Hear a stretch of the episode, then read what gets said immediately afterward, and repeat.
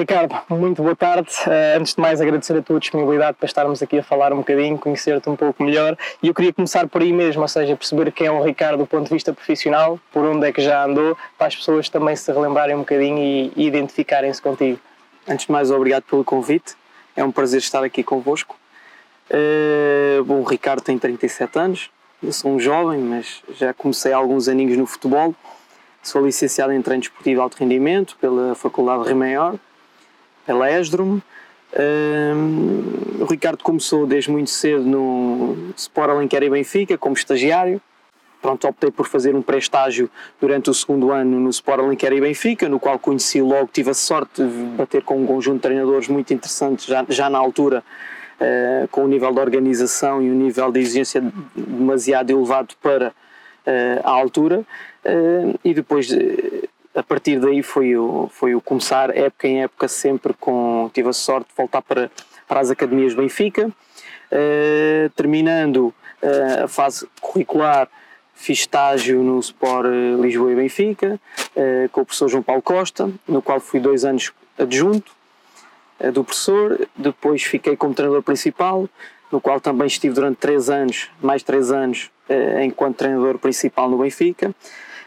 E depois eh, isto como, como o futebol é, parte nestas situações, é tipo, tipo uma progressão uhum. em escada uh, com os conhecimentos que vamos tendo. O Mr. João Alves é para a Suíça, tinha trabalhado comigo no Benfica, convidou-me, uh, emigro pela primeira vez. Posto a primeira aventura na Suíça, na segunda divisão, no Servete, com o Mr. João Alves, voltei a Portugal. Na altura já, já colaborava com a Escola Superior de Desporto Júnior como docente fiz uma pausa, mas no final do ano ainda passei pelo Monsanto com o Mr. Gorris, como adjunto do Mr. Gorris, na, terceira, na altura na terceira divisão. Surge o desafio para treinar uh, após sair do Benfica, esqueci-me, tive ainda também um ano no, no Real okay. uh, Sport Clube, no Juvenis, no Campeonato Nacional. Após a aventura no Monsanto, voltei à Suíça, também pela mão do Mr. João Alves. Posto isto, uh, termino o contrato na Suíça, termino o meu UEFA Pro. Ao longo destes anos fui tirando todas as formações, o UEFA, o Basic, o, o A e o Pro. Uhum. E após isso volto, volto ao futebol de alto nível com um convite através do professor Alexandre para integrar a equipa técnica do Michel José Peseiro nos Emirados Árabes Unidos e, e, e, de lá para cá com o Michel José Peseiro foi uh, ao Luarda nos Emirados, al Ahly no Egito depois voltámos para o Porto, Braga, eh, consequentemente eh, fiz uma pausa com o Mister, voltei à Suíça para um projeto menos profissional, mais amador no, no, no Estado na terceira liga, para ajudar um colega meu, também precisava de uma pausa, precisava de um momento menos estressante e de reflexão, eh, no qual correu muito bem. O Mister, o José Peseiro volta-me ali um ano depois, que iria abraçar o projeto Sporting, no qual era impensável dizer que não, voltei a Portugal e um ano posteriormente o presidente do Estado Oné optou por me ligar para me dar eh, a oportunidade de voltar a treinar, ser o treinador principal. Todos estes anos com o José Peseiro fui preparador físico eh, do, do Mister. Eh, e pronto, e o ano passado voltei como treinador principal, fiz os primeiros seis meses no Estado de Oné, na terceira liga, nos quais correram muito bem, um projeto muito simples, com pouco, pouco investimento, com muitos meninos, mas correu bem.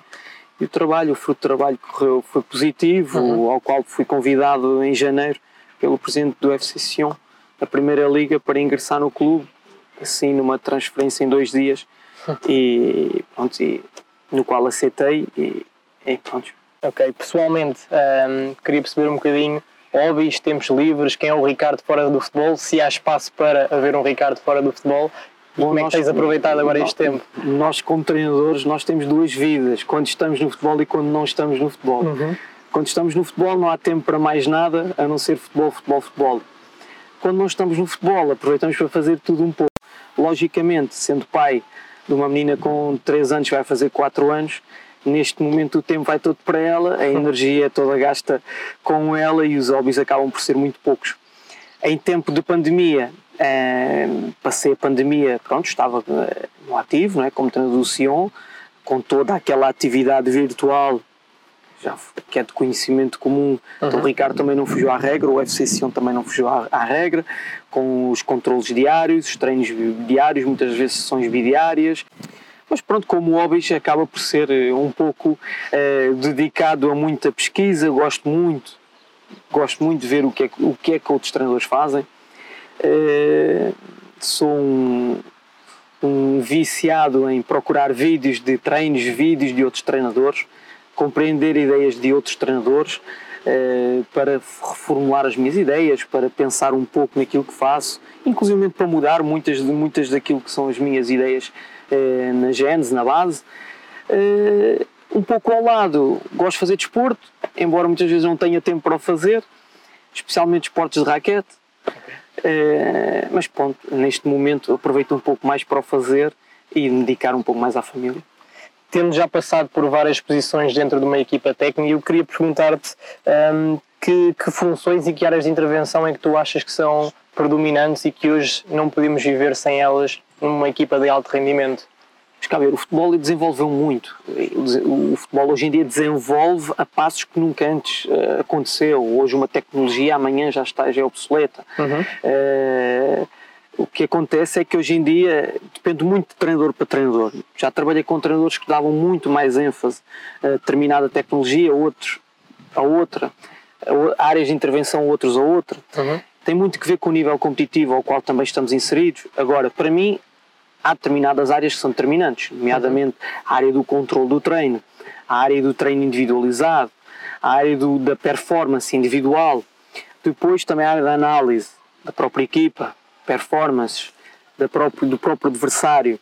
Depois uma área não tão próxima, não tão é, próxima do treino, mas que não deixa de ser tão ou mais importante muitas das vezes, que é a nutrição, uhum. suplementação energética, tudo o que são áreas é, da psicologia, o suporte aos jogadores. Ou seja, existe uma panóplia de áreas que, logicamente, quando estamos num contexto menos profissional, temos menos recursos, por uhum. vezes temos que saber nós próprios dominar um conjunto de ferramentas para que possamos intervir em todas elas.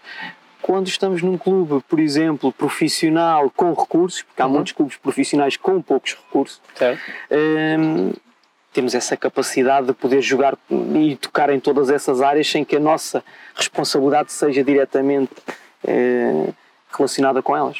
E quais é que são as principais características hoje, em dia que os treinadores devem possuir, ou seja, dentro do seu leque de características e de, e de grandes valias, para conseguir fazer parte de uma equipa técnica independentemente da área de intervenção? Consegues identificá-las? Repara, eu, eu, eu acho que hoje em dia as pessoas têm que ser, eh, acima de tudo, boas pessoas. Okay. Ter caráter. Ou seja, não estou a dizer com isto que tem que ser chamados yes men, que tem que estar sempre sorridente. Não, uhum. todos nós temos problemas.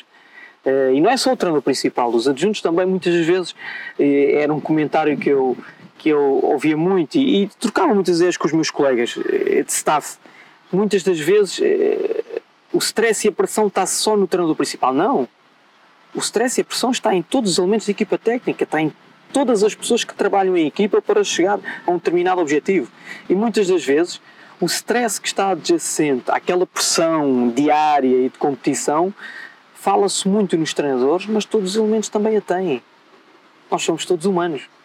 Mas muitas vezes só nos focamos no treinador. Os adjuntos estão lá para ajudar o treinador. E quem ajuda os adjuntos? Os adjuntos têm que ter essa capacidade. Então vamos cá ver. Se tem essa responsabilidade de ajudar o treinador principal, tem que ter uma capacidade mental, uma capacidade de trabalho, uma, uma competência formativa, de experiência forte para que eles, primeiro, eles possam ajudar eles próprios. Uhum. E em segundo, para que eles possam depois, com toda a sua força e toda a sua energia, ajudar o, treinador principal.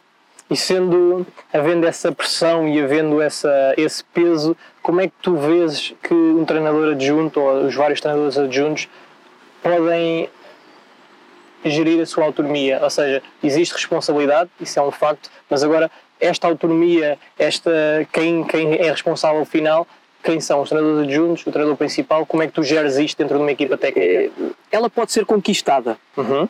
Os adjuntos podem conquistar essa autonomia, mas eu acho que tem que partir sempre do líder. Okay. Ou seja, eu posso muitas das vezes não estar de acordo com o meu líder, dou a minha opinião nos momentos corretos, nos momentos em que sinto que ela terá que ser dada, mas a decisão é sempre do treinador. Quem manda é o treinador, aliás, é o nosso líder. Nós estamos com o nosso líder e uhum. para estarmos com o nosso líder temos que, em primeiro lugar, perceber até que ponto é que podemos ir e que disponibilidade é que o treinador também nos dá para que nós possamos ir. Uhum. E depois, logicamente, que tendo essa responsabilidade, a partir daí temos que ser competentes e profissionais ao máximo, quando eu digo profissionais, naquilo que são os olhos do treinador, uhum. para que possamos uh, colaborar a 100% com o treinador, mediante aquilo que, que, que, nos é pedido. E sendo, falaste um bocadinho sobre a tecnologia e claramente que está inerente, qual, como é que sentes o impacto hoje em dia? Achas que é impossível trabalhar em alto rendimento sem tecnologia? Esta é a primeira pergunta. E depois, em que áreas é que tu sentes que o impacto é maior? Repara, hoje em dia, não é só no futebol, hoje em dia já não sabemos viver sem tecnologia, uhum. ponto. Não sei até que ponto, do ponto de vista social, até do ponto de vista emocional, isso não será um problema, uhum. mas do ponto de vista da performance será sempre uma solução e nunca um problema. Aliás, isto é a minha opinião. Claro. Quem disser o contrário, acho que pode estar uh, a perder alguns metros para, para os seus adversários. Porquê? Porque hoje em dia sabemos que com base na tecnologia conseguimos controlar o que nós fazemos, causas, efeitos, uhum. que tipo de trabalho é que está a ser bem feito, que tipo de trabalho é que deverá ser feito ou melhorado para, para alcançarmos aquilo que são as nossas, as nossas performances, sendo ela, quer ao nível da nossa performance técnico-tática, com recurso aos vídeos, com recurso à associação de valores GPS, valores de, de, deslocamento associados a vídeos aos momentos do jogo, sendo ela noutras dimensões, como na área da psicologia, como na área da própria nutrição. Cada vez mais há mais plataformas para recolha de informação e de dados para que possamos compreender praticamente aquilo que são 24, as 24 horas de cada dia, que cada dia tem, do atleta. Nós sabemos que hoje em dia podemos controlar através das recolhas de sangue, recolhas de saliva, eh, um conjunto de, de informação que nos proporciona dados poderão não ser decisivos naquilo que são determinadas tomadas de decisão, mas que nos ajudam. Então, por que não, não, não as ter, não é? E que, Há que as ter. Exatamente. E que tendências, sabes, consegues de certa forma visualizar e antecipar para onde é que caminhamos nesta, nesta implementação da tecnologia é, no futebol e no, e no treino? Repara, a tecnologia vai sempre evoluir em função também de, do que o jogo vai evoluindo. Uhum. Hoje em dia sabemos que o jogo é mais rápido, o jogo é mais intenso, o jogo é, é jogado em espaços mais reduzidos, embora as dimensões do campo se tenham mantido as mesmas, mas porque as regras do jogo assim o permitem. O que é que acontece? Acontece que a tecnologia vai sempre caminhando como se fosse paralelamente àquilo que o jogo nos vai dando, àquilo que a evolução do próprio jogo nos vai dando. E o que é que o jogo nos vai provavelmente dar no futuro? Sendo mais intenso, acredito que cada vez mais o jogo ainda vai sendo mais intenso. É pá, mas hoje os, há jogadores já fazem 60 jogos, é verdade uh, o jogo, uh, as médias de velocidade dos jogos, em me valores médios, vamos Sim. falar de valores médios, uh, são maiores, os jogadores já conseguem cada vez mais ter mais sprints, esforços de alta intensidade conseguem cada vez ser maiores na especificidade de cada posição, é verdade, mas a tendência é para que nós tornemos os jogadores cada vez mais performers, ou seja, com, com, com mais rendimento. Uhum. Por isso acredito que o jogo vai continuar a ser mais intenso, com mais ritmo, independentemente das estratégias que treinadores utilizem ou não para matar ritmos de jogo, e é isso ultimamente, inclusive até surgiu essa polémica. Acredito que alguma alteração às regras do jogo também poderão ajudar a que esse tipo de comportamentos não aconteçam, como por exemplo, eu há dias li um artigo que dizia que o tempo médio do jogo, o nosso campeonato estava abaixo praticamente das ligas, eh, estava em 16 de, okay. em 33 ligas da Europa, algo desse género. E tínhamos cinco, cerca de 52% apenas de tempo útil. O que, quando nós falamos e ouvimos que, ah, mas há jogos onde eles têm 60 minutos de tempo útil, se olharmos, se calhar, alguns jogos os mais competitivos até poderão ter, mas estamos a falar em Portugal 40, 52% de tempo útil é muito reduzido. Uhum. Então, se calhar, há que tomar algumas medidas para que provavelmente recorrendo a outras modalidades em que o tempo seja útil e não um tempo total onde depois o árbitro fica ao critério do árbitro de uma uhum. forma mais subjetiva ou não, um tempo de acréscimo. E acho que são tudo medidas que poderão ajudar inclusivamente a um aumento, um, um incremento ainda no aumento maior de ritmo e de velocidade do próprio jogo. O jogador cada vez mais como atleta? Sim, sem dúvida, sem dúvida. Hoje em dia, quem é o atleta, quem é o jogador que não é atleta? Se nós compararmos o nosso tempo do Cristiano Ronaldo, e vão muitos anos, com Sim. o tempo do Eusébio, duas, duas grandes referências no futebol, a evolução é tremenda, é enorme, mas uma delas é claramente o culto do corpo. Uhum. o cuidado com que os atletas hoje têm no seu corpo. Nós estamos só a falar no exercício, mas em tudo o que compõe o descanso, as horas de sono, os tipos de recuperação, a quantidade de dinheiro que hoje os jogadores utilizam em comprar instrumentos e ferramentas que colaborem naquilo que é as suas recuperações, naquilo que é o seu o sono, eh, recorrer a um conjunto de profissionais como personal trainers para lhes suportar em casa, naquilo que é um trabalho extra, para além de todo o trabalho que fazem nos clubes. Hoje em dia os atletas gastam imenso dinheiro naquilo que é o seu trabalho pessoal e o seu corpo, porque a ferramenta de trabalho é o seu corpo. Exatamente. E qual é o envolvimento, ou qual pode ser o envolvimento dessa, dessa acrescente que o atleta vai procurando? Falaste aí do, do personal trainer fora fora a equipa técnica, por exemplo, e continua a haver alguma dicotomia de opiniões sobre esta, sobre esta relação. Como é que tu vês essa relação e como é que tu achas que pode caminhar para uma, uma situação mais Eu não creio que seja feliz. Não creio que seja um conflito. Ok. Creio que tem que existir é um acordo. Exatamente. Primeiro, quem é que é o responsável por isto será sempre o jogador, porque o clube implementa um conjunto de treinos, um conjunto de cargas em função daquilo que eles entendem que é o ideal para a performance daquele atleta. Okay. Sabendo sempre que, se não existir um acordo, ele poderá estar a fazer um trabalho às escondidas, pondo em causa todo aquele tipo de trabalho que nós supostamente nem conhecemos ou não sabemos. Se formos contra, provavelmente ele vai fazer o às escondidas. Se uhum. formos a favor, então por que não facultar um conjunto de informações onde o nosso staff eh, os nossos responsáveis pela área do controle do treino, o próprio preparador físico, consiga ter um acesso direto para com estes personal trainers para que a gente consiga chegar aqui a um mútuo acordo ou pelo menos lhes fazer passar a informação do que é que foi feito ou não, inclusive tudo o que são relatórios de fadiga, training loads que nós temos no clube, poderem chegar ao próprio personal trainer. Hoje em dia já existem aplicações onde os jogadores têm acesso a toda a informação toda a informação que fazem e que têm recursos no próprio clube, uhum. inclusivamente podem nos mostrar aos próprios personal trainers para que, para que os próprios não eh, trabalhem sobre, sobre treino. Uhum. O que pode, poderá acontecer é depois é pôr em, aqui em questão ou em causa a própria competência desses personal trainers, certo. mas isso o próprio jogador terá que ser responsável.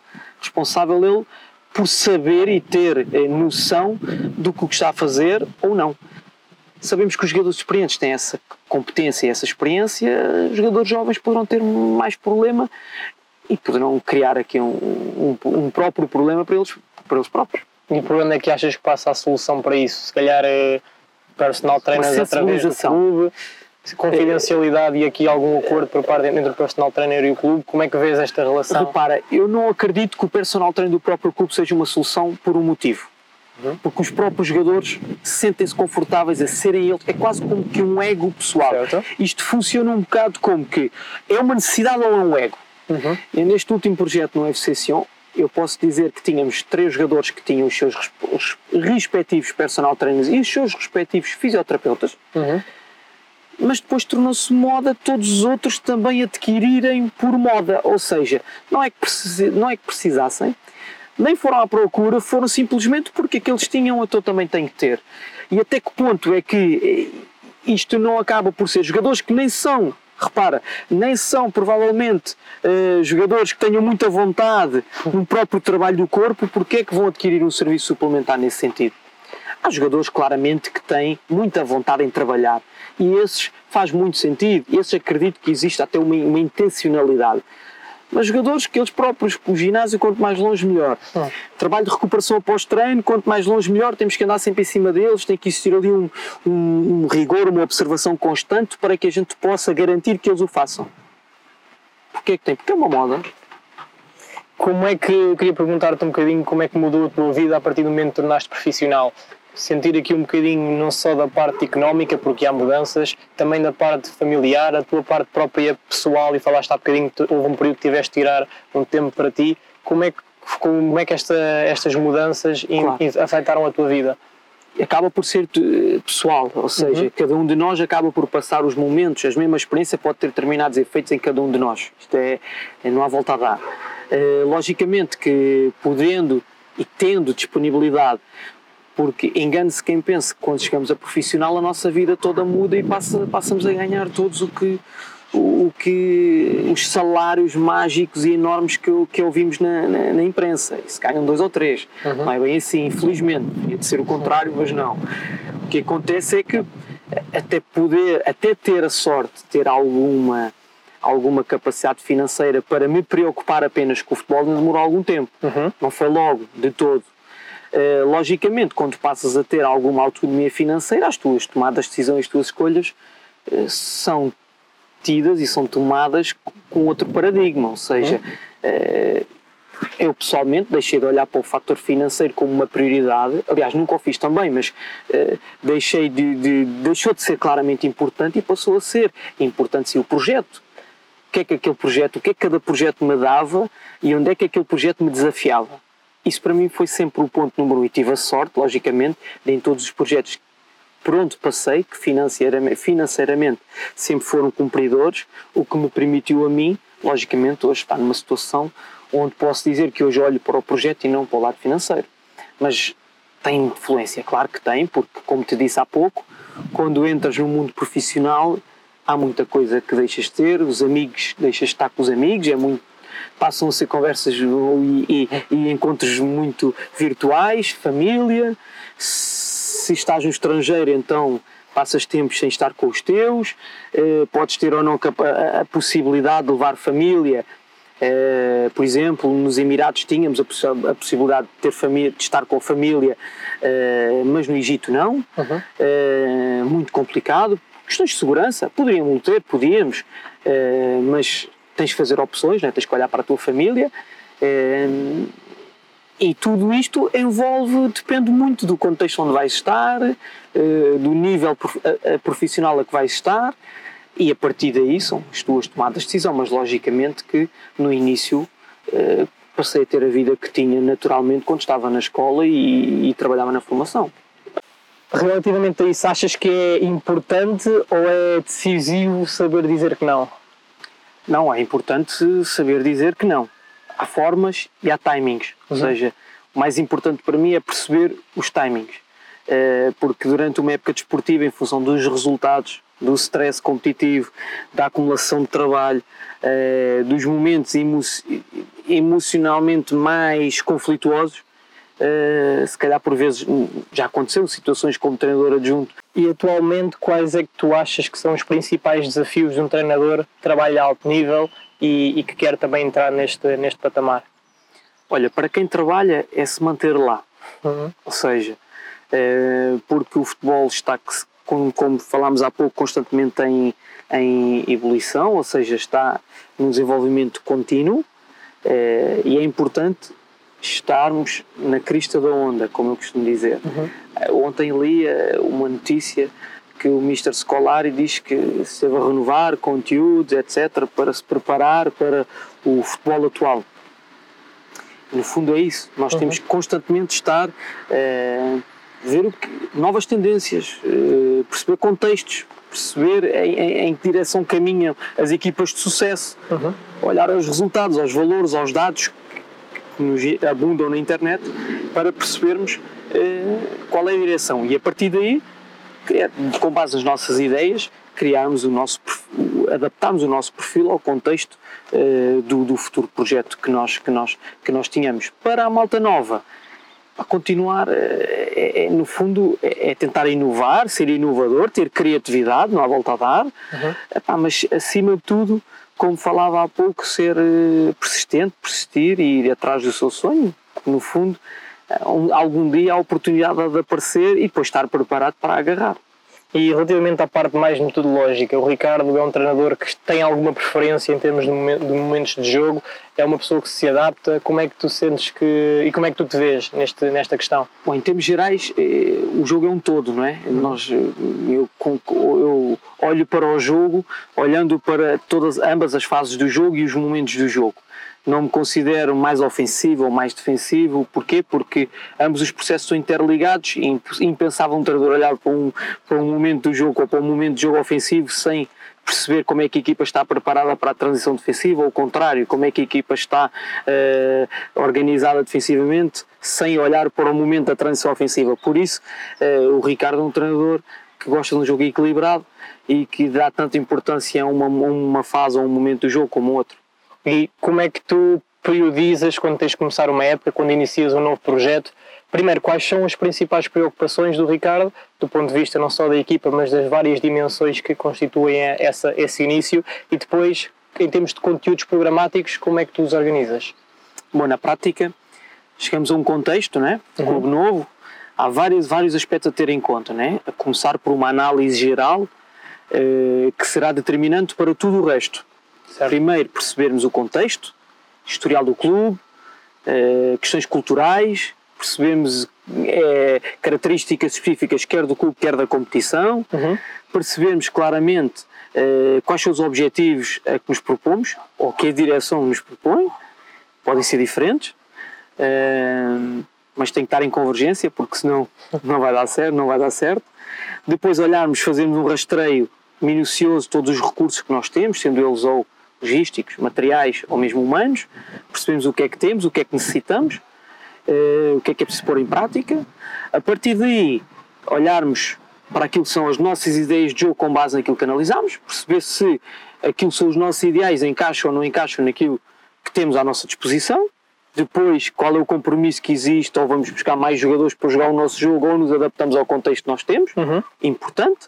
A partir daí, olhar para o calendário competitivo, começar a olhar então para, do ponto de vista uh, da planificação, para o mapa em si, um plano macro para tudo aquilo que são as nossas competições, onde, datas, quando, timings, uh, a tal chamada calendarização que vai no fundo influenciar uh, toda a nossa planificação um, conceptual. Sim.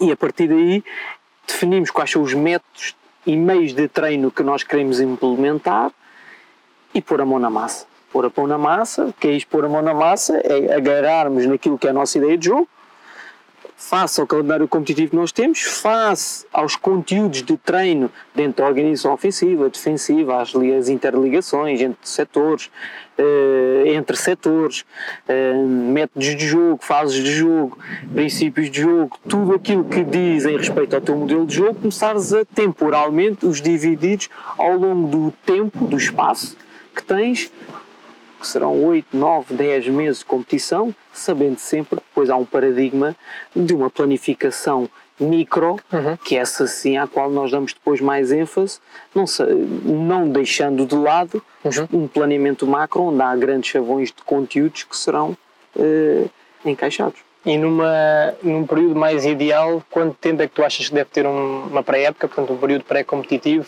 e se tu achas que, ou se tu na tua prática tens tendência a, a priorizar uns, uns, momentos da organização mais do que outros, como é que fazes esta, tens alguma coisa pré-definida?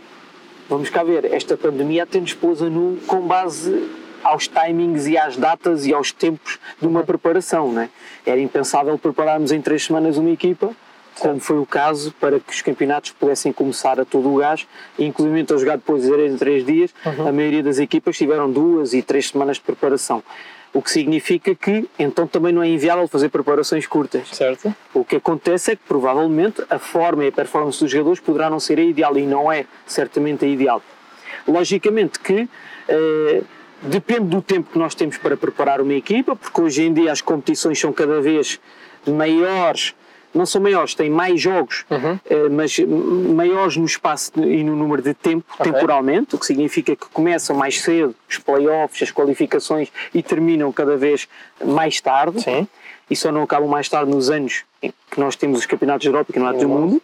Cada equipa que esteja em todas as frentes tem um número de jogos muito elevado faz com que muitas das vezes eh, os períodos preparatórios também sejam mais reduzidos. Porquê? Porque ou porque temos, damos mais tempo de férias aos próprios jogadores, ou porque tivemos que começar mais, eh, mais cedo, começamos mais cedo a competir, o que faz com que entremos ainda durante o período competitivo numa Sim. fase preparatória. E por isso acho que períodos ideais não existem. Okay. Acho que o que é importante é definir bem os conteúdos a trabalhar. E essa definição do ponto de vista físico, uhum. Tático e psicológico, certo. ou seja, não só olhar para a dimensão daquilo que é o meu modelo, uhum. porque muitas das vezes aquilo também que se que muitos treinadores também eh, se agarram às lógicas das priorizações táticas, uhum. onde tendo um microciclo padrão, então depois o um microciclo tipo, chamado microciclo Sim. tipo, andamos sempre naquilo e, e, a variação do, do microciclo do ponto de vista de, de, das capacidades físicas ela é menor, uhum. que é facto é que nós sabemos que durante um período preparatório existe um conjunto de componentes físicas que têm que ser trabalhadas, desenvolvidas, têm que ser progredidas, tem que existir um caráter de progressão cíclico Sim. e o que é facto é que uh, muitas das vezes não hoje em dia cada vez damos menos ênfase a isso e às quais eu dou alguma importância. Tu achas que há treinadores que dizem que é mais fácil um, trabalhar um momento do que outro? Quando eu digo falo em facilidade, falo em assimilação, ok, por parte dos atletas. Tu tens essa preocupação ou tens essa, essa consciência, isso implica e sobre a forma como trabalhas e planeias? Repara, eu acho que isso é, é um pouco uh, pessoal. Ok. Porquê? Porque cada treinador acaba por estar sempre ligado, ou por passado como ex-jogador, ou como eh, eh, observador, como olhou ao jogo, ficou com excelentes referências de uma determinada época, de uma determinada década, de, uma determinada, de um determinado treinador, de um determinado jogador, ficam com referências às quais depois quase que se identificam, ou querem se identificar, ou, ou, ou se veem como algo parecido com, querem uhum. fazer algo parecido com. O que eu acho é que é, é o seguinte: eh, ações sem bola são sempre mais fáceis de assimilar. Okay. Ponto. Porquê? Porque não temos a bola que nos possa complicar a articulação do, dos momentos, das linhas dos jogadores. Ações com bola serão sempre mais complexas de aplicar, mas também mais, eh, motivo, mais estimulantes. Uhum. O que leva a que isso aqui um compromisso entre ambas. Ambas vão ter os seus prós e os seus contras, ou uhum. aspectos mais positivos e menos positivos. Eu continuo a achar que ambas a mim são importantes e dou a mesma, a mesma carga de importância a ambas. Como é que, falaste há bocadinho aí sobre o macrociclo, já falámos sobre os períodos mais pequenos, como é que, ou quais são as informações que tu precisas obrigatoriamente para, para o planeamento do microciclo? Aquela informação que tu não podes começar sem no, dia, no primeiro dia da semana? Para, é importante olharmos um aspecto. Hoje os treinadores mudam muito, uhum. mas chegámos a uma equipa onde a equipa já vem com um trabalho de base onde tem um trabalho sólido de um treinador que esteve lá dois, três anos com um conjunto de comportamentos, temos que ter a noção que essa equipa está fechada em alguns comportamentos uhum. e percebemos até que ponto é que as nossas novas ideias, se é que queremos implementar novas ideias, não serão contrassenso com aquelas, o que apagar estas determinadas rotinas vai ser mais duro. Sim. Teremos que ter mais disponibilidade para.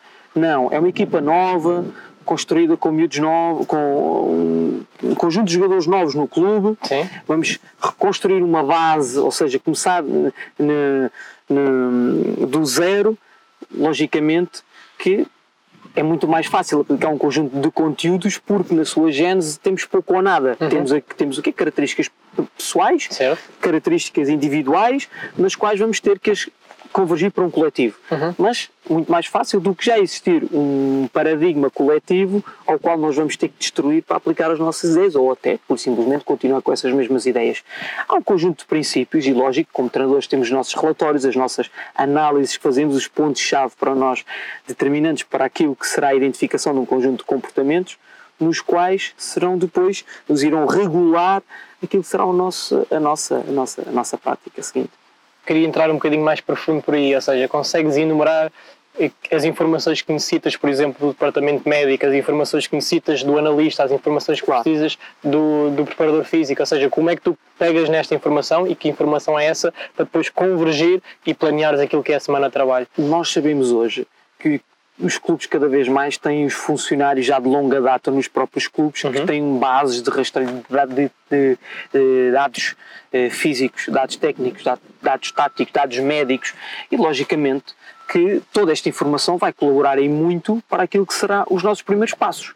Porquê? Porque nos vão limitar muito que metermos o pé em buracos uhum. que supostamente não deveriam de lá estar. Do ponto de vista individual é mais fácil do que do ponto de vista coletivo Porquê? Porque hoje o doutor chega e diz: Olha, atenção, que temos este jogador que tem estas tendências, tem. É, tem estas limitações. É, por exemplo, um caso prático: eu tinha um jogador no, no Sion que não podia treinar no sintético e não podia fazer sessões duplas, ou seja, podia apenas trabalhar uma vez por semana porque tinha muitos problemas uh, articulares, tinha, vinha de lesões, operações ao joelho, nos dois joelhos, era um jogador que estava claramente limitado. caindo num contexto onde esta informação não está previamente definida, não há teste, não há controle, não há nada, provavelmente aquilo que poderia acontecer era os, os utilizarmos este jogador de uma forma constante, sem lhes dar as necessidades de pausa e de repouso que ele precisava, e provavelmente o poderíamos perder. Isto é apenas um exemplo. Uhum. Do ponto de vista técnico-tático, nós temos um conjunto de ideias, com base nas nossas ideias de jogo, no nosso modelo, comportamentos que são claros e que gostamos de ver nos jogadores em jogo. Uhum. Muito simples. Fazemos uma análise, olhamos aquilo que os jogadores nos dão neste momento. O lateral não fecha por dentro, quando, quando envolve, recebe a bola sempre orientada com as costas para o, para, para o meio campo adversário. Ou seja, são pequenos erros individuais que têm que ser trabalhados. Ou há a hipótese de ter um lateral melhor, há a hipótese de buscar um lateral com base neste tipo de pequenas referências que nós vamos tendo e com base em alguns gadgets que nós temos também construídos que faz com que depois ajudem naquilo que será a composição da nossa ideia de jogo e, logicamente, naquilo que será a importância dada a determinados momentos no treino para determinados comportamentos. Como é que é o dia a dia de um treinador profissional? Muitas vezes há pessoas que sentem que é só aquele treino de uma hora e meia ou duas horas e vamos para casa. Como é que é o teu dia a dia quando estás a trabalhar e, que, e que, Nós... como é que se divide? Nós agora no, no, na FC, no, no Sion, eu e a minha equipa técnica, até porque não tive, como não tinha a minha equipa técnica, tive a necessidade de fazer o quê? Início do microciclo, responsabilidades, tarefas para todos os responsáveis que estavam diretamente ligados a mim, eh, dia a dia até ao jogo. Ou seja, de okay. segunda a domingo, X horas, determinada tarefa, um determinado relatório, uma determinada análise de vídeo, para mim ou para os jogadores, trabalho finalizado, relatório GP, do GPS, controle do treino, análise, datas, horas com cores diferentes, porquê? Para organizar o dia de trabalho.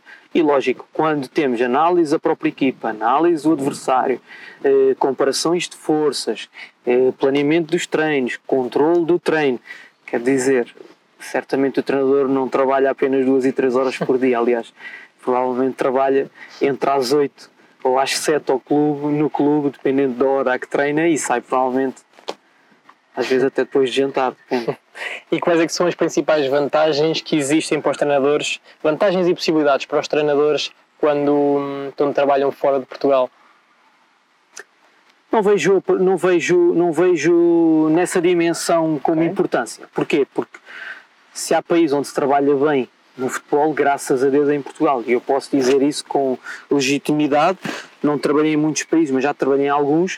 Uh, e não há dúvida que em Portugal é claramente o país onde mais se trabalha, onde com menos recursos financeiros, uhum. ou seja, não é com recursos logísticos ou uh, humanos a que me estou a referir, é financeiros, onde nós com pouco conseguimos fazer, mas não é muito, é muito, muito, muito e está à vista. Uhum. Está, está à vista, conseguimos bater com, com, com, todo e qualquer país, eh, quer em termos de clubes, quer em termos de seleções.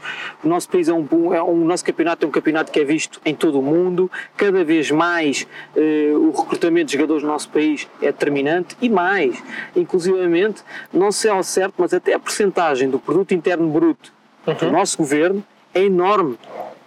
A percentagem que o futebol contribui para o nosso país. Por isso, acho que o nosso futebol eh, ainda tem muita coisa boa. E que estratégias? Hoje em dia falamos de um futebol cada vez mais e de atletas cada vez mais complexos, não é? Esta relação entre o que se vive dentro e fora do balneário e estas pressões externas existem claramente. Como é que tu achas que deve ser o trabalho do treinador para tentar, de certa forma, não isolar o grupo, mas acima de tudo controlar e ter a certeza que o grupo está a ir todo com o mesmo objetivo. Vamos cá ver, o grupo tem que estar motivado, o grupo tem que ter um foco. Uhum. Não só nós, como treinadores, temos que ter um foco, lógico, nós e o nosso staff, mas o grupo tem que ter um foco, o grupo tem que saber para onde caminha. E, logicamente, depois todas as sinergias têm que ser construídas em torno de cada jogador, tem que convergir sempre para o coletivo. Nunca é indivíduo, ao contrário, do coletivo partir para o individual, senão as coisas nunca vão funcionar, não é? Uhum. Uh, os jogadores têm que perceber que o projeto é coletivo e nós temos que arranjar instrumentos e ferramentas para que eles sintam -se sempre parte desse mesmo coletivo. Isto é a história do puzzle. Cada jogador tem uma pecinha na mão e basta tirarmos uma ou duas pecinhas, tirar um ou dois jogadores de dentro do nosso puzzle, o puzzle jamais vai estar completo. Toda a gente tem a sua responsabilidade, a sua importância dentro, dentro de um coletivo. E como é que nós podemos preparar-nos para dar a volta quando as situações não são tão positivas, porque existem em todos os contextos? como é que nós podemos preparar-nos para isso? Quem pensa ao contrário é porque nunca lá esteve dentro, né? E, e cada vez mais os jogadores são egocêntricos, porque é mesmo assim, os jogadores têm um ego pessoal, as suas redes pessoais, a sua vida privada, hum, hum, os seus luxos. Nós sabemos que os problemas vão existir sempre Agora, temos que perceber que temos que lidar com o problema sempre com o coletivo uh, de forma paralela. Okay. Um problema. Tra... Quem provoca o problema tem, temos que. A primeira coisa que temos que perceber é até que ponto é que ele quer ser parte da solução ou continuar no problema. Se aquele problema tem uma origem e o destino será sempre um problema, então tem que se resolver. É porque não quer fazer parte do, do, da solução. Mas, como todos nós sabemos que muitas das vezes aquilo que acontece dentro de um grupo é a irreverência da, da juventude, da idade, o mostrar que quer ser mais opção, que não ficou contente com isto ou com, com, aquilo, temos que fazer ver e mostrar à pessoa o, com total honestidade, uhum. franqueza, olhos nos olhos, o porquê das nossas opções e ele compreender que se for melhor que os outros, provavelmente o treinador não vai meter os outros. Uhum. Provavelmente, ou numa lógica normal uhum. e natural. E depois ele perceber que aquilo foi um problema, mas não pode voltar a ser repetido. Ele tem que fazer, temos que arranjar uma solução para aquele problema. E a partir daí, o caminho é claro. Ou se resolve, ou se chega a um acordo, ou se não há acordo, é seguir o seu caminho e é importante também termos aqui esta frontalidade para enfrentar os problemas. Queria perceber um bocadinho os timings, como é que sentes esta, como é que geras essa situação? Repara, sem dúvida, eh, o problema tem que ser sempre encarado. Uhum. Porque um problema hoje não resolvido, amanhã continua um problema, certo? Ou seja, vais para casa, não, quando chegares ao clube o problema vai lá estar, não foi só porque saíste e voltaste que o problema se resolveu por ele próprio, não. Isto, mas isto não é só no futebol, é como na vida, como, como a criança, sei que uhum. a criança cometeu um erro e nós não lhe explicarmos porque é que ela cometeu um erro, provavelmente ela vai continuar a cometer o mesmo erro e não vai aprender. Independentemente de fazer mais birra ou menos birra, uhum. independentemente do jogador aceitar melhor ou aceitar pior, mas vai ter que aceitar. Uhum. Porquê? Porque há um líder, há, um, há, uma, há uma linha transversal de comportamento para todos e no qual todos temos que estar dentro dela. Agora, logicamente que muitas pessoas, isto tem que ver com caráter, com personalidades, nós não somos todos iguais. Logicamente, há pessoas que aceitam melhor e aceitam pior determinados aspectos. Questões de, de experiência, questões de posição dentro de uma equipa, mais experiente, capitão, menos experiente, o miúdo. Nós sabemos todos que o momento, o contexto vai claramente ditar a tua forma de agir. Não há uma receita, ah, vamos decidir sempre assim, independentemente. Não. Nós sabemos que o futebol é especial nisto. Ou seja, há momentos e nós temos que saber ler bem o momento para decidir bem no mesmo momento esse posicionamento do treinador é importante dentro do plantel, mas também é importante quando não estamos a trabalhar. Eu queria perceber um bocadinho como é que o Ricardo uh, vê e, acima de tudo, como é que se posiciona quando não está a trabalhar, que neste momento é esse o caso. Como é que tu posicionas e que tipo de, de, de, de estratégias é que tu tens para conseguir ser visto? Eh, repara, eh, esse ainda continua a ser um dos aspectos aos quais eu não dou muita importância, devia dar mais do que dou. Uh, claramente me, me, focar muito mais naquilo que é uh, a promoção de uma imagem, a promoção de, uma, de, uma, de, de um ideal, uhum. não o faço de todo. Uh, de qualquer das formas, ocupo muito bem o meu tempo, ou seja, com estágios, eu sou alguém que gosto muito de ver outros treinadores trabalhar, tento furar aqui e ali para tentar, com outros colegas, em conjunto, nunca sozinho, não gosto de ir sozinho a lado nenhum, tento sempre ir com alguém até porque depois é um momento após, pós observação de um determinado treino que faz com que a minha reflexão conjunta com essa mesma pessoa leva a que nos caminhemos numa determinada direção, mas eh, já tive a sorte de poder eh, ver treinadores como Guardiola, como Mr. Emery, como Valverde, como eh, Kike, Flores, eh, a última vez no próprio Espanhol Barcelona, não há muito tempo. Mas lógico, quando estamos a trabalhar não temos tempo para o fazer, Porquê? Porque normalmente estamos todos de férias ao mesmo tempo uhum. e, e, em tempos as minhas férias eram passadas assim, eram passadas a ver outros treinadores e hoje com a pandemia fica mais complicado, mas continuamos com um grupo de treinadores, temos um grupo de treinadores amigos e pessoais nos quais há muitos artigos, muitos vídeos, muitas imagens são, são partilhadas neste grupo e inclusivamente fazemos muitas conferências em conjunto onde discutimos às vezes tão simples quanto isto, um determinado comentário, um determinado exercício, um determinado vídeo que um nós viu e que achou interessante em partilhar. E pronto, e, e ocupo muito tempo também com esse tipo de estratégias para a minha para, para nós para eu próprio estar focado. E qual é a relação, ou qual deve ser a relação dos treinadores com os empresários? Sabemos que são importantes, sabemos que existem, que fazem parte do meio. Como é que, como é que o Ricardo lida com isto e como é que... Os empresários, repara, os empresários hoje em dia eh, não são uma, não são um à parte, uhum. fazem parte. Exatamente. E nós temos que perceber que temos que lidar com os empresários de uma forma também bastante honesta, frontal, eh, bem transparente, que é para não existirem aqui uh, quais, quaisquer tipo de dúvidas em relação àquilo que é a posição de cada um, sabendo sempre que, uh, para mim é claro, eu quero os melhores jogadores eu quero os jogadores mais idênticos com aquilo que é o perfil que eu tracei para, com as exigências que eu tracei para aquilo que é a minha ideia de jogo. Logicamente que tenho pessoas da minha confiança, com as quais sempre que pedi algo, as pessoas uh, trouxeram jogadores com essa mesma competência, mas não mais do que isso. Ou seja, claro, eu sou treinador de futebol, não sou. Uh, não tenho quaisquer outro tipo de interesses por detrás disto, simplesmente sabemos que temos que são agentes que fazem parte do mundo e nós uh, temos que saber lidar com naturalidade com, com esse tipo de agentes.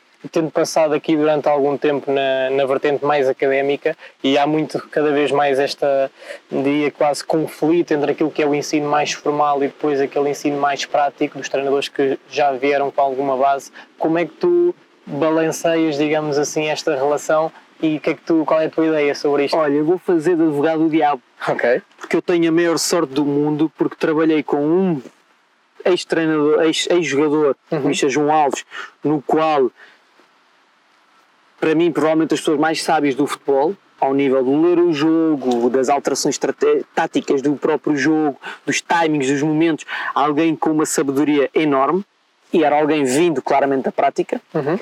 E trabalhei com o Michel José Peseiro, provavelmente um dos catedráticos do ponto de vista hoje em dia na ainda na prática e muito bem na prática eh, com conhecimento de todas as áreas provavelmente os mais desenvolvidos todos de todos pelo menos com muito, com, muita, com muito conhecimento. O que significa que então eu fiquei muito bem servido. Trabalhei com os dois e, continuo a achar que há espaço para todos, há espaço para todos no futebol. Uh, logicamente tem que existir respeito, tem que existir respeito quer de uma parte, quer de outra, porque uh, nem de um lado se sabe tudo, nem do outro lado se sabe tudo, ou seja, a experiência e o conhecimento jamais ocupam espaço. Por isso, quer de um lado, quer do outro, nós temos que continuar constantemente em, em um,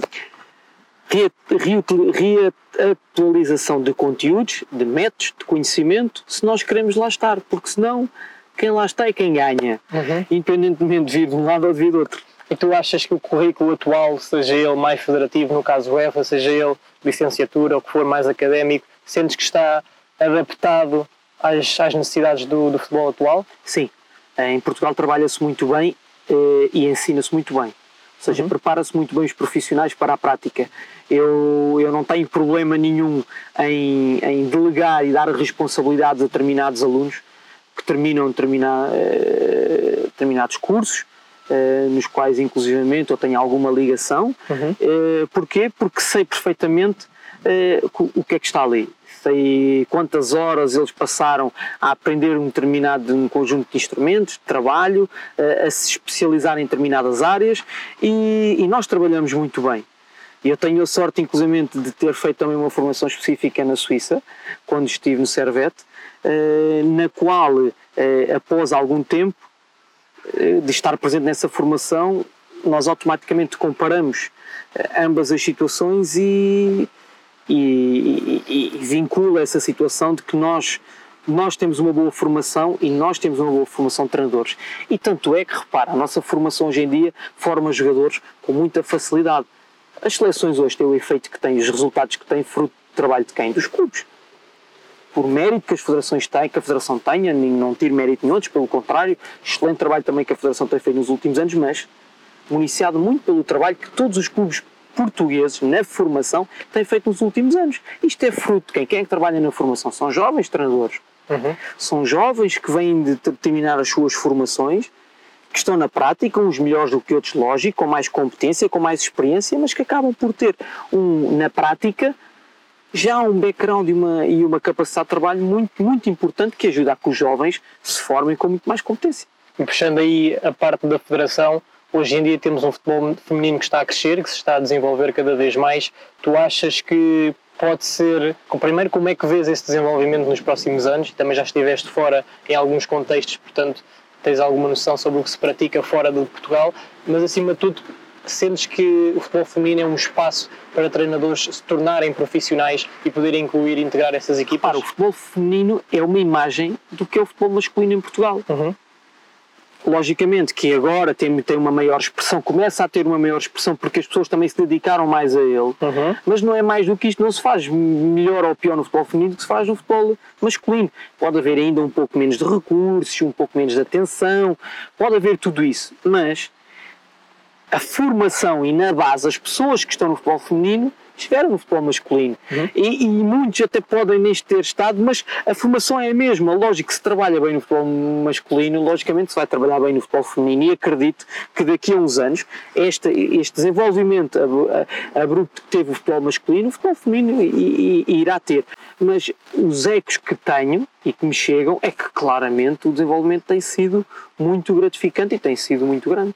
E qual a influência que achas, falámos aqui de formação, falámos aqui de treinadores cada vez mais preparados, qual a influência que uma plataforma como a Foot Magazine e as suas atividades podem ter para os membros e para as pessoas toda. e para os treinadores que podem, querem cá chegar? Uh, toda. Hoje em dia nós não vivemos sem as redes sociais, não vivemos sem as plataformas, não vivemos sem os, os YouTubes, etc, etc. Porquê? Porque queremos mais informação todos nós a primeira coisa que fazemos quando nos levantamos, provavelmente, ou quase todos nós, é pegar no telefone e para além de ir ver as redes sociais, é ver todas as redes às quais nós estamos conectados. Uhum. Porquê? Porque há sempre alguma coisa e este tipo de mecanismos vai claramente ajudar os jovens treinadores e os treinadores experientes a estar próximo da informação, que é tudo aquilo que nós queremos. Uhum. Certo? Se temos plataformas que nos municiam, que nos dão aquilo que nós queremos, sem termos que nos mexer muito, uhum porque nós também somos preguiçosos, né? como qualquer ser humano. Uh, se nos derem aquilo que nós queremos, sem a gente ter que nos mexer muito à procura, uhum. então estamos, estamos no nosso sofá da sala, estamos tranquilos.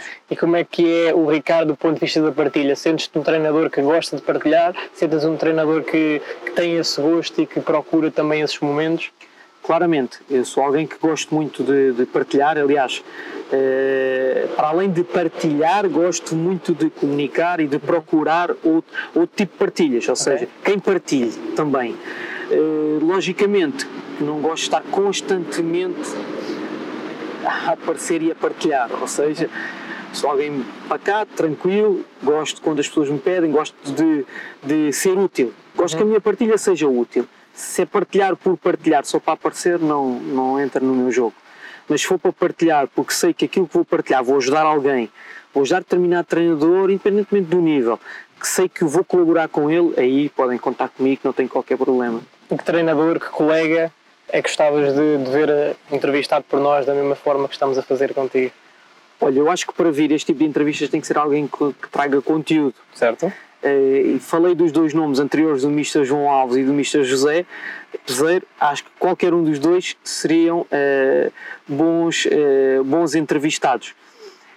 tendo o Mr. José Peseiro um conjunto de valências e um conjunto de, de áreas de domínio até como professor e ex-formador e, e, continua a ser formador também, eh, acho que encaixava perfeitamente no perfil e acho que poderia dar uma entrevista muito interessante para vocês. Fica o convite para o Mr. José para se juntar a nós. Uma pergunta: histórias engraçadas, sabemos que o futebol é, um misto de emoções e sobe e desce de emocional. Histórias engraçadas e situações mais caricatas que possas contar, obviamente.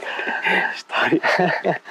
Há muitas histórias no futebol, muitas histórias, eu tenho muitas. Graças a Deus sempre trabalhei com, com maltinha muito, muito porreira, o Mr. Eduardinho, nos tempos de Mista Peseiro com, com o Alexandre, com o amigo Alexandre, com, com o Nuno, presumo agora, o Daniel. Opa, mal tinha muito porreiro, nós temos muitas histórias.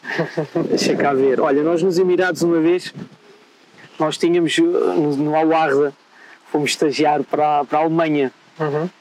Isto é uma história simples, sem nada de picante, para okay. poder. Sim, sim, para poder para ser. ser eh, para ouvir toda a gente. Exatamente, toda a gente pode ouvir.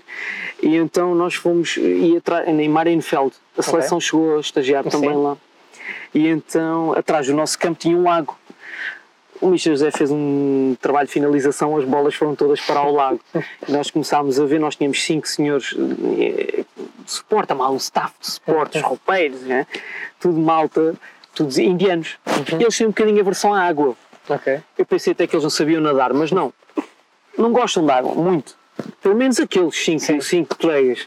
E então estavam todos braços cruzados no final do treino, à, ponta, à porta, do, tipo, junto ao lago, olhar para o lago, abanar a cabeça, que é tradicional também no, no povo indiano, como é que vamos tirar as bolas? E nós, fomos, nós chegámos lá, quer dizer, as bolas, tu agora, amanhã, no balls, no balls, no training, no balls. Não havia treino, não havia bolas. Obrigam-nos a fazer o quê? Então ficaram malucos com os airbodies, com os bonecos insufláveis. Nós, equipa técnica, juntámos três bonecos com corda, aquelas cordas, as cordas de saltar, pelanteria, atámos os bonecos, fizemos uma jangada para ir apanhar as bolas, no dia a seguir não, não tinha as bolas. E eles ficaram encantados com a nossa solução. Nós conseguimos, até fui eu, inclusive, depois fui para cima por ser o mais, mais leve, o mais pequenino. E o que é facto é que a jangada funcionou, até temos vários vídeos sobre isso. E nós conseguimos apanhar as bolas todas e no dia a seguir treinámos tínhamos bolas. Se dependesse dos amigos, não havia treino, não havia bolas. Ainda lá estavam as bolas. Porque este local, estamos Gostava de saber onde é que estamos, primeiro, identificares aqui o local. Nós estamos no, porquê. No, campo, no campo municipal da Rua do Rosense, da Rua dos Vinhos, é um campo municipal. Foi aqui que eu comecei a minha prática, foi aqui que eu joguei a menino. Hoje já não é nada disto. Hoje é um campo que tem sintético, tem balneários, tem algumas condições. Na altura era um pelado com a, a, com a antiga cal que marcava as linhas, se caíssemos em cima da linha ficávamos todos queimados e com os balneários que velhinhos com água caía a gota, mas pronto, mas eu achei por bem, eh, sendo eu da Ruda dos Vinhos e sendo aqui que começou também um, muito o gosto que tenho pelo futebol, ser giro e interessante fazermos aqui a entrevista. Em que outro local é que podíamos estar, se não fosse aqui a Rua dos Vinhos? Outro Olha, vários, vários, vários estádios, eu, por exemplo, podia ser no estádio, uh, há vários estádios, mas no Estádio Nacional, que é um estádio que eu tenho um carinho enorme, uhum. por termos jogado lá uma final da taça, provavelmente os momentos mais difíceis na minha carreira enquanto treinador. Perdemos a final da taça para o Braga, um, nós no Porto, mas é um estádio mítico, é um estádio que eu gosto muito, é acho que é um estádio muito lindo, uhum. que é um monumento nacional mesmo mas outros momentos, tudo o que, tudo que sejam campos de futebol, espaços verdes com relva uh, curtinha para se praticar um bom, um, um bom jogo, um bom treino, uh, para mim seria sempre um bom espaço para uma entrevista. E onde é que te vês daqui a 5 anos? Pai, isso é uma pergunta muito difícil. Sabes porquê? Porque olha, o futebol, o, o futebol muda tudo tão rápido e as oportunidades surgem tão rápido. Podemos, podemos estar aqui e amanhã já não estar uh, no bom sentido, atenção. Sim, claro. Não está porque o futebol nos proporcionou. Porque se eu olhar para os próximos 5 anos, como olhei para os meus últimos 5 anos, estive nos Emirados, no Egito, na Suíça, em vários clubes em Portugal, no qual vivi no, em Porto, Braga, Lisboa, ou seja, em 5 anos todos estes quilómetros, uh, projetar os próximos 5 anos espero que seja com menos quilómetros e com menos viagens em cima, mas com o mesmo sucesso e com a mesma dimensão e já ficarei muito feliz. Ligado ao futebol sempre? Sem dúvida, ligado ao futebol. Em alguma... não faz sentido não, não estar ligado ao futebol. E última mensagem para as pessoas que, e para os treinadores que também querem chegar um dia uh, ao contexto profissional?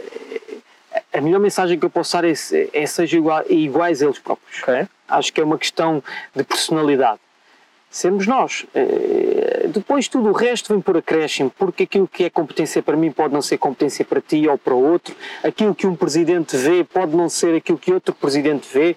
Quando nós achamos que estamos a fazer bem, outros podem achar que nós estamos a fazer mal. Daí, em primeiro lugar, temos de sermos confiantes connosco próprios, temos confiança naquilo que nós queremos queremos fazer e naquilo que nós somos, em quem nós somos. Uhum. A partir daí, acho que é um processo natural e as coisas vão, vão surgindo naturalmente, os convites, as propostas, os projetos e e pronto, e o futebol é isto, o futebol vai, vai, vai evoluindo e nós temos que evoluir com o futebol uh, naturalmente. Ricardo, muito obrigado por este bocadinho e espero que esperamos ver-te no ativo em breve. Obrigado eu e muito sucesso para a, vossa, para, para a vossa plataforma e sempre precisarem estou disponível para ajudar, partilhar, no que quer que seja. Obrigado. Obrigado.